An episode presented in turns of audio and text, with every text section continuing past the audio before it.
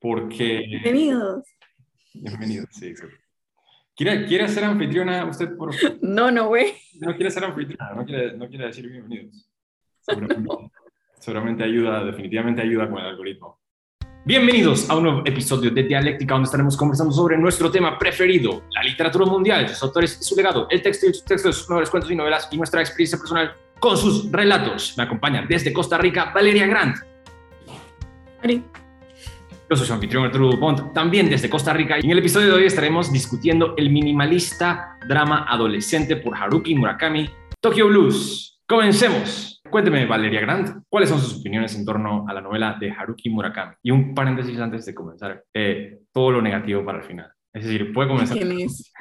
¿Quién es? Es decir, comienza con lo bueno, comienza con, con, con, su experiencia personal sobre el viaje. Esto, esto no es posible, esto no es posible, no es posible que me estén censurando y me estén limitando y me estén diciendo cómo expresarme. O sea, yo ni siquiera, ni siquiera sabía si iba a empezar por las cosas malas, pero no me deja expresarme en paz. capitalismo, capitalismo.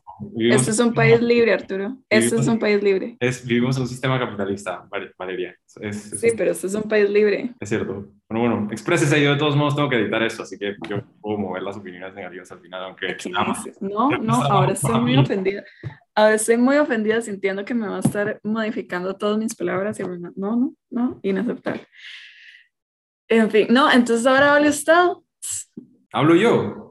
¿Sí? No, pero yo no, yo no quiero comenzar, yo nunca comienzo. Comienza usted, comienza usted. Es que ve, esto, esto es lo que pasa cuando usted me censura. Ok, está bien, perfecto. No lo voy a censurar, puedo decir lo que, lo que prefiera sobre esta novela. No, va a tener que hablar un ratito usted. ¿Es en serio? Pero yo no estoy preparado. ¿Qué importa? ¿Acaso yo estoy preparado? Bueno, usted sabe que iba, usted sabe que iba primero. Está sí, bien. pero las acciones tienen consecuencias, Arturo. Ah. La próxima vez me cayó la boca, está bien. Está bien, perfecto. Un ratito, no tienen que decirlo todo, pero ya, ya, ya, no quiero empezar porque me censuran y me dicen que tengo que hablar acá y solo esto y solo aquello en este orden. ¿no? Irónicamente, este es un gran inicio para el episodio. Eh, está bien, vamos a ver. Esta es la primera vez que yo hablo de primero un episodio de dialéctica. Esta es la primera vez que me, me, me mandan y me empujan en mi propio programa. ¿Está bien? ¿Cuándo? Bienvenidos. Bienvenidos a un episodio de dialéctica. Cuénteme, Arturo, ¿cuáles son sus primeros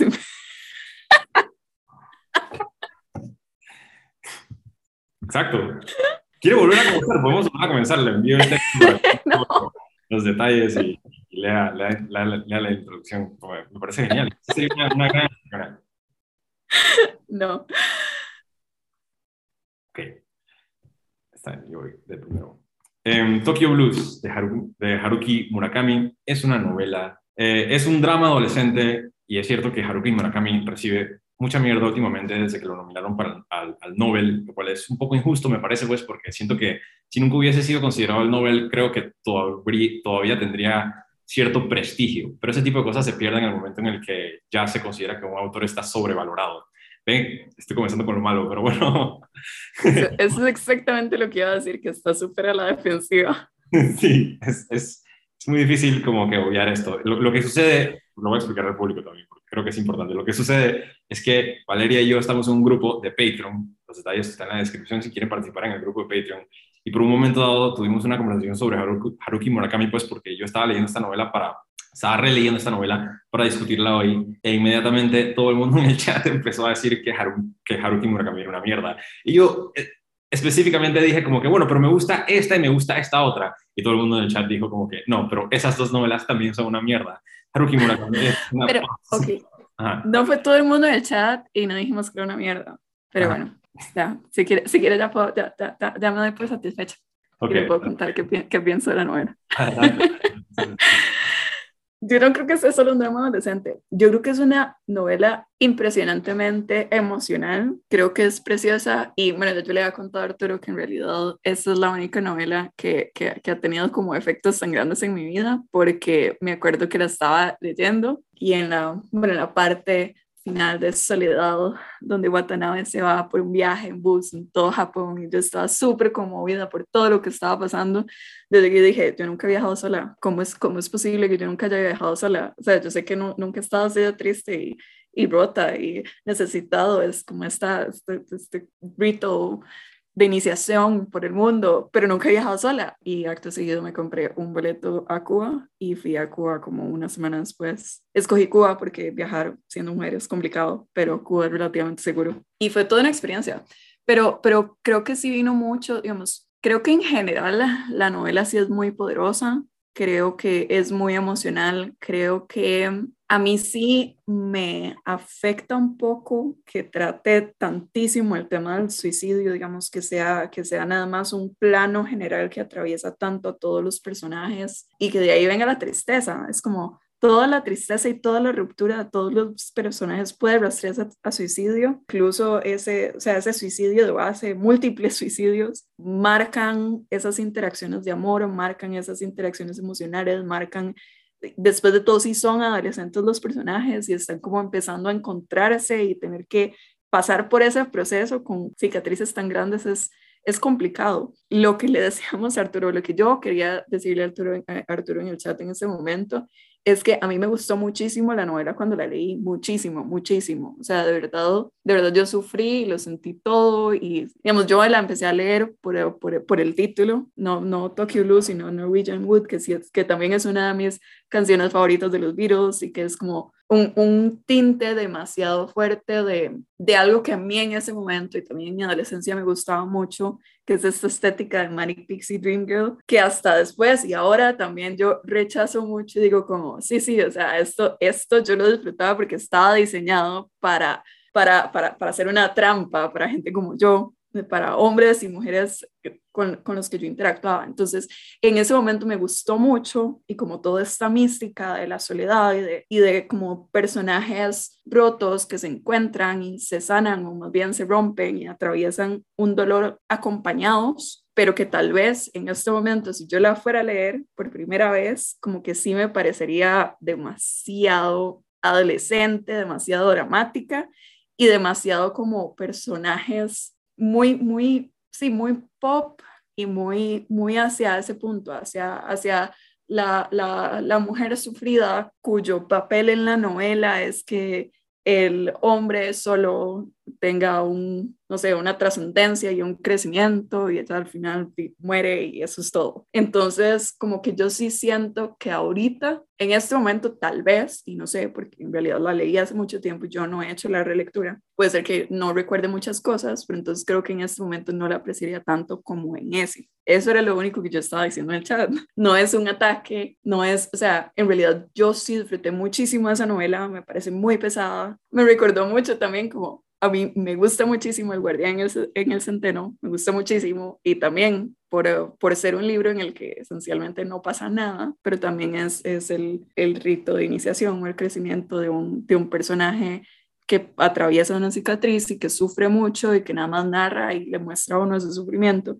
Siento que en el momento que lo leí sentía mucho esta, esta historia, esta historia de que, bueno, en Costa Rica, que en ese momento decían mucho, Costa Rica es el país más feliz del mundo y estas cosas y, y tenemos un montón de problemas de desarrollo, pero aquí la gente es feliz. Y el clásico ejemplo que dan es, vean a Japón, donde es todo súper desarrollado, pero la tasa de suicidios es altísima. Y yo no había interactuado tanto con literatura japonesa y leo esto y de verdad dentro del mismo libro es como, o sea, yo, yo sé que es parte del libro, pero, pero todo el mundo interactúa con suicidio, no solo, no solo el hecho de que es el mejor amigo de Watanabe y Naoko, y el, y el novio de Naoko, sino que la hermana de Naoko, eventualmente Naoko cuando la perdemos así, todos siendo adolescentes, todos estando muy, estando muy jóvenes, entonces también es como como este dolor de llegar a interactuar con otra cultura con la que empecé a tener contacto, no solo por estas historias externas de esto pasa en Japón, sino de estar leyendo un libro y que ese sea un tema tan recurrente y tan fuerte. Me gusta mucho en general,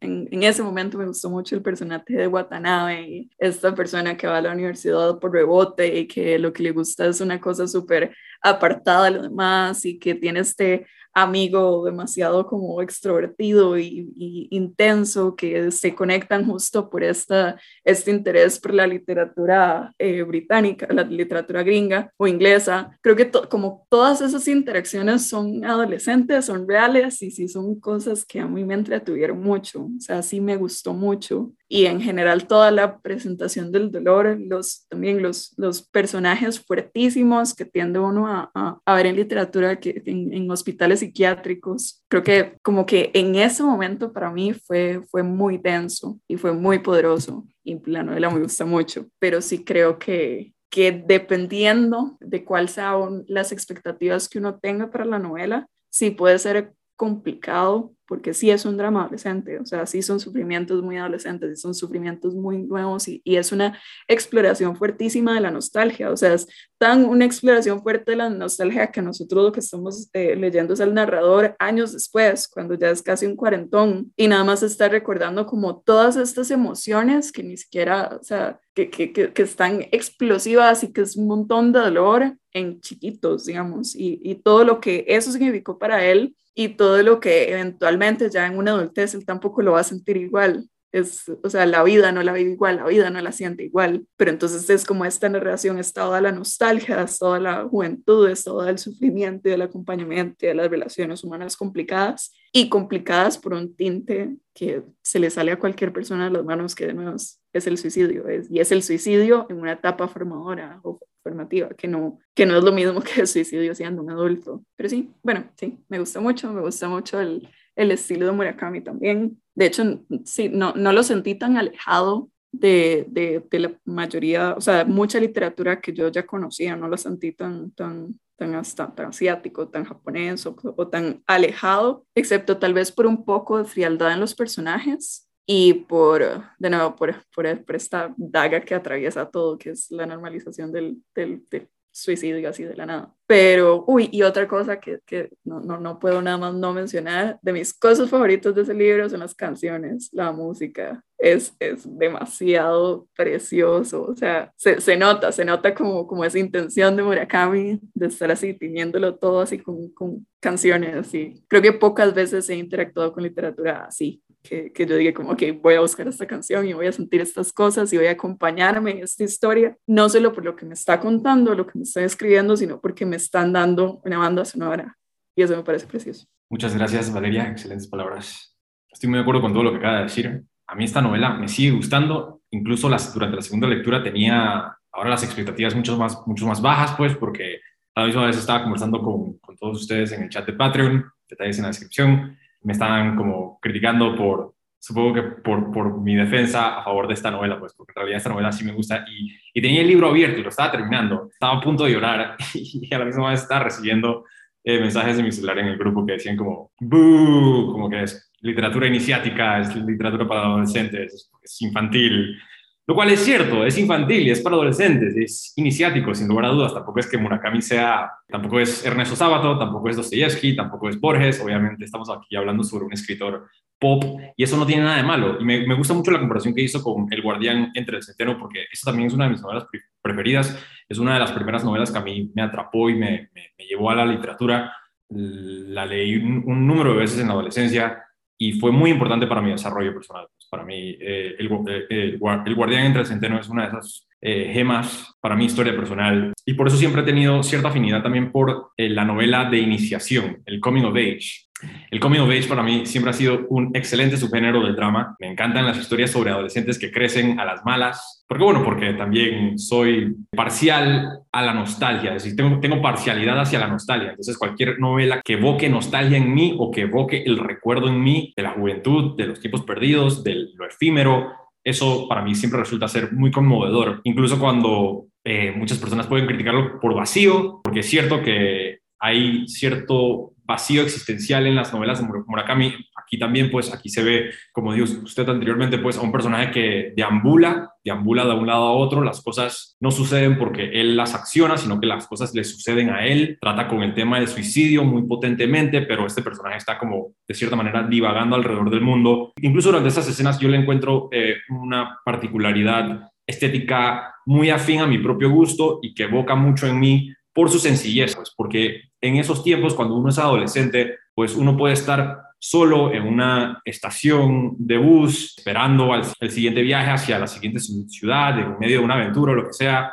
y ese momento, por simple que parezca, pues es muy importante, es muy importante y, y evoca demasiado en la mente de un adolescente, y por ejemplo, yo evoco en mi tiempo privado también muchas memorias de mi pasado muy parecidas a las que aparecen en Tokyo Blues, pues recuerdo qué película vi cuando estaba en tal ciudad, qué tanto frío hacía en esta otra ciudad y las hojas de otoño y la nieve de invierno, deambular y eh, enamorarse y luego no y luego eh, salir herido y salir desilusionado de una situación y salir ganando en otra es decir, estas historias de, adolescentes lo que hacen a fin de cuentas es que evocan la, la, verdadera naturaleza de lo que es la adolescencia, pues porque es un momento en la vida en donde, este tipo de situaciones son de vida o muerte. Es decir, el amor es de vida o muerte, amistad es de vida o muerte, el éxito, el futuro, las notas, la escuela, estas situaciones son de vida o muerte. Hoy en día ya somos adultos, somos maduros, entonces eh, la vida pasa volando, pasa volando desafortunadamente, pues eh, demasiado rápido por mi gusto, ojalá, ojalá fuese un poco más lento,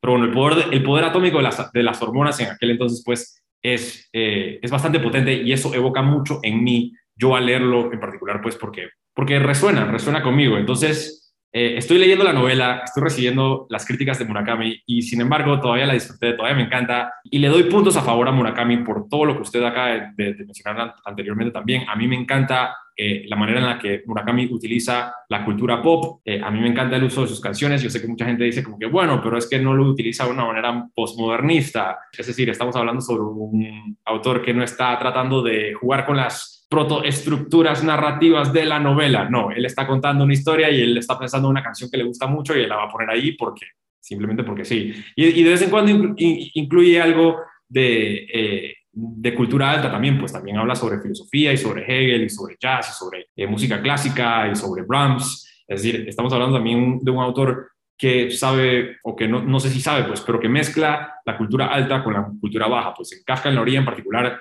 eh, hay mucha filosofía en, en Kafka en la orilla y muchas personas han argumentado eh, diciendo que es totalmente vano y superficial. Yo estoy en desacuerdo con eso. A mí no me parece que la filosofía en Kafka en la orilla sea vana o superficial. Como he dicho anteriormente también, eh, lo dije en el episodio de Kafka en la orilla también, yo he leído cinco libros de Murakami. De los cinco libros de Murakami, solamente dos me gustan. Este es uno, el otro es orilla. Pero estos dos que me gustan, me gustan mucho, me encantan. A mí me encanta Loria. Yo todavía defiendo Loria como una gran, gran obra contemporánea. Y sí, como usted menciona también, una de las cuestiones difíciles, más difíciles de traspasar cuando uno lee una literatura tan lejana como la de, como la de Asia es el comportamiento entre los personajes. Se nos hace a veces, en ocasiones, inverosímil. Estos personajes, pues, son mucho más fríos, no reaccionan de la misma manera, tienen un carácter eh, mucho más distante. Ellos vivieron en una sociedad colectivizada refiriéndose a que en Asia pues se piensa en el colectivo por encima del individual. Entonces, por el otro lado, una, una, de las razones por las cuales Murakami es tan popular en el occidente es porque él en sí está occidentalizado. Murakami es un autor que, al igual que Watanabe y su amigo, su mejor amigo Nagasawa, que comparten el mismo criterio en términos de literatura inglesa, que leen el Gran Gatsby, les gusta este tipo de cosas, la misma historia eh, la tiene Haruki Murakami, pues él disfruta muchísimo de la literatura occidental. Él ama a Dostoyevsky, él ama la literatura de Estados Unidos, la literatura, la literatura anglo. Él estuvo muy occidentalizado y por eso es que, bueno, no sé si por desgracia, pues, pero por eso es que en Asia a él no le tienen mucho aprecio, a él no lo aprecian mucho porque no lo ven como como un autor fiel a sus, a, sus raíces. A él le gusta escribir sobre capitalismo, marcas, el ramen que compra en la tienda, le gusta escribir sobre canciones pop como de los Beatles, le gusta escribir de películas francesas, le gusta escribir sobre toda esta mezcla de culturas que él ha ido coleccionando a lo largo de su vida. Es muy particular de él, pues, y, y no creo que sea un punto de crítica tampoco, porque no es culpa de Murakami que Murakami haya terminado occidentalizado, pues es así de simple. Es decir, es como decir que aunque un, bueno, no, no voy a usar un ejemplo en realidad, porque después voy a meter en problemas.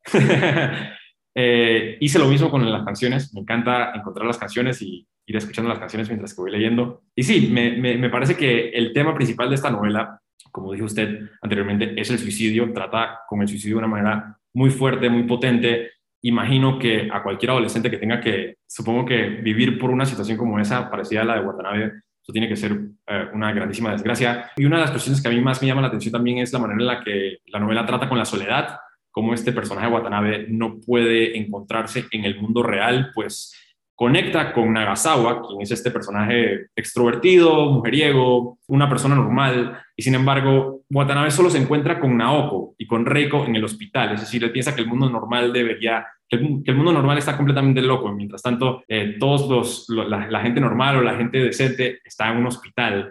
Supongo que es algo que se ha explorado antes. Aquí se, hace muchas se hacen muchas referencias a la montaña mágica de Thomas Mann, que sé que toma lugar en un sanatorio, pero no he leído, pero imagino que hay un paralelo allí, está en un sanatorio y está leyendo la montaña mágica, la montaña mágica Alguien en el público seguramente habrá leído La montaña mágica, nos puede decir si, si hay un paralelo entre La montaña mágica y Tokyo Blues, seguramente sí lo hay, como dije anteriormente, yo creo que acá está muy bien, eh, obviamente está muy bien leído. Eh, la soledad, el suicidio y, por supuesto, otro tema eh, que me parece muy pertinente para esta novela, y no solamente para Murakami, sino esta novela específica, es lo, lo que significa estar perdido en realidad. Y cuando digo en realidad es porque Murakami juega con la idea de estar perdido de una manera metafórica en casi todas sus novelas. Le encanta utilizar la metáfora como un punto de despegue para su surrealismo, para su mundo abstracto, pero esta es una de las pocas novelas de Murakami que, toman lugar en el mundo real y que son realistas de principio a fin, que no tienen elementos surreales, que no tienen elementos de realismo mágico japonés. Por eso yo también creo que eh, surge, porque estas son las mejores partes de sus novelas, incluso las novelas surrealistas cuando tratan con los personajes de una manera verosímil, de una manera realista, con sus emociones de una manera eh, profunda. Estas son las partes que yo más disfruto. Yo sé que los fans hardcore, los más hardcore de Murakami, eh, no disfrutan mucho de esto. Ellos quieren leer 1Q84, ellos quieren leer sobre fin del mundo, un despiadado país de las maravillas, cuestiones mucho más extravagantes, mucho más abstractas. Eh, yo las disfruto siempre y cuando, como en Kafka en la orilla, vengan atados con un hilo temático relacionado a algo real, porque si no es tan distante que es como tratar de interpretar un sueño. Y bueno, sí, yo quería preguntarle si alguna vez en su adolescencia o cuando leyó esta novela, cuando usted viajó a Cuba, por ejemplo, eh, usted sintió que estaba quizás eh, perdida, perdida eh, desde el punto de vista metafórico, ontológico, figurativo. Pero antes, me gustaría darle personalmente las gracias a Joshua Silva, Ash Williams y Leonel Cabrito, los Patreons iniciales de Dialéctica. Y gracias también a Jaime Santos por su caritativa donación por PayPal. Este canal se mantiene activo gracias a nuestra ilustre comunidad de Patreon. Y ahora, seguimos con el episodio. No, yo, yo, yo, yo en realidad creo que nunca, nunca me sentí tan, tan dramática o, o sea, creo que, creo que yo sí encontré una caricaturización de eso en la literatura porque mi vida era un poco más aburrida y relajada. Eh, cuando fui a Cuba, en realidad fue muy divertido porque yo, o sea, estaba muy sola, estaba desconectada de internet, que eso también era una cosa que no me, que no me esperaba, pero conocí a mucha gente ahí y más bien fue como lo divertido de inventarles historias falsas de qué era lo que yo estaba haciendo ahí. Pero sí, no, yo, digamos, de verdad, con lo que más me podría identificar adolescentemente de Norwegian Wood es más esa, esa, esa idea de ser diferente, de, estar, de, de no entender a, al, al, grupo de gente, de no querer eh, como integrarse con eso. Eh, lo mismo que usted decía, de que los, la, la, gente normal, la gente con algún tipo de valor está en, está en el sanatorio, pero ni siquiera me podía identificar tanto con eso porque era mucha tragedia. O sea, hay, hay demasiada tragedia, incluso toda la historia, toda la historia en el sanatorio, el proceso de Reiko, digamos, como, como Reiko contando por qué está ahí, contando como las injusticias que le sucedieron y como, como este contacto con la depresión tan, tan, tan intenso, como incluso, o sea, uno al inicio sabe que, que, que ella está ahí, que ha pasado por mucha tristeza, que también tiene como todo su espacio especial de de la música del arte de la relación que tiene con Naoko. Y uno como que de alguna forma piensa que, que, que algo hizo mal o que, que, que, le hizo daño a la gente o que todas estas cosas y al final es como, no, hay una tragedia que le hicieron a ella y ella al final pierde su matrimonio por, por, esta, por esta consideración o esta, o esta incluso protección de que en cualquier momento va a explotar y que su propia naturaleza le hace daño a la gente, que también es un tratamiento muy generalizado del suicidio en este, en este libro, como, o sea, yo no vi razones claras, o sea, es nada más como que la gente llega, llega a ese, a ese punto y se muere y ya, pero de verdad es como demasiado desconectado, es como, como casi un dolor intrínseco de la gente, entonces es, es, es muy triste, es muy ajeno. El libro no me encanta todo esto, pero sí lo entiendo, como, como la idea de que en realidad la única razón por la que él está enamorado de Naoko y todo es por el dolor que comparten y que, que eso también se refleja en cómo termina el libro, que es, bueno, si ya Naoko no logra desapegarse de ese, de ese dolor porque ella también arrastra más tragedia, o sea, ella está rodeada de tragedia, no es solo su novio, su hermana, es, es, es su tiempo en el hospital, como que todo es muy pesado, hasta que uno, uno casi que siente que no hay otro destino para Naoko y que incluso, digamos, parece, parece que ella sí, sí quería mucho a Kizuki, o sea, sí lo quería mucho, pero después como toda su relación con Watanabe como que no se ve pura, o sea, no, de verdad no se ve como que se quieran, se ve como, como que están acompañados y todo este, este asunto de que termina perdiendo la virginidad con Watanabe, pero todo es demasiado doloroso, es como, como no sé, es, muy trágico, o sea, los, yo, yo, yo nunca he estado en contacto con tanta tragedia, yo no podría decir, nada, mi vida se ve así, entonces es más sea, es más como sí entender el, el dolor y empatizar y, y, relacionarse con esas cosas también en los momentos en donde en donde uno está joven y, es demasiado susceptible a estas historias. Pero sí, sí, y, y, también de nuevo, todo, toda esta historia, de todo el papel de, de personajes femeninos como siendo nada más un, un proceso para, para, para, el hombre solo, triste. O sea, a mí me han dicho que eso es muy típico de Murakami. Yo no he leído nada más de Murakami, no sé, pero, pero todo este tema de, de que ya, que él deja su dolor, deja su dolor por el suicidio, deja su dolor por Kizuki, deja su dolor por Naoko y entonces ya cuando todo eso cierra y cierra a través de una señora que también está rota, o sea, todo, todos son como papel, todos los personajes son papeles diferentes en la vida de, de Watanabe, o sea, no es como que nadie tiene nada independiente.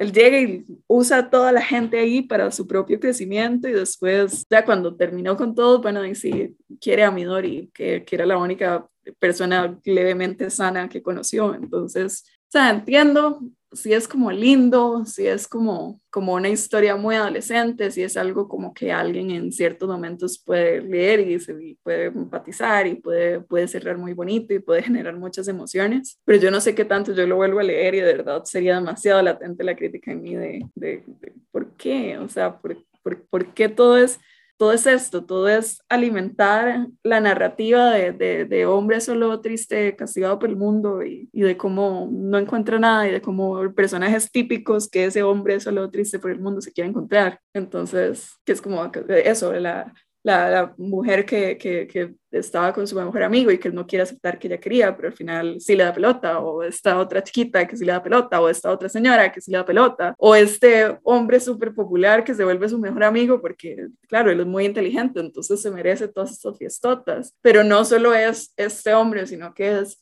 este hombre sobre el que él tiene algún tipo de superioridad moral porque él va y, y, y se emborracha y, y es súper promiscuo y todo, pero no, Watanabe es bueno, pero no, no realmente, o sea, es el mismo que enfermazo, solo que, que desde su propio espacio, desde su, desde su propia debilidad y soledad y, y ruptura, que eventualmente sana, o sea, no sé. Sí es muy emocional, sí es, también es uno, uno puede entender, y eso es algo muy típico de, de muchos libros, yo lo siento así, es como, pues sí, obviamente el personaje principal también es alguien súper metido en literatura y música, en todos estos artes que, que la persona que lo va a estar leyendo, la persona que lo está escribiendo, como comparte, sí, en fin, es muy bonito, es bonito, pero no sé, o sea, yo creo que entre más, cada, entre más viejas temas, más cursi me va a parecer y más exagerado y más dramático.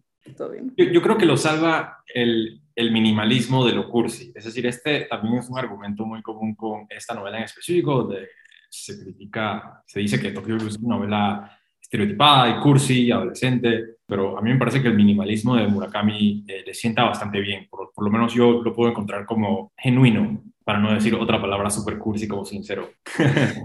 Arturo me está diciendo que se van a Patreon.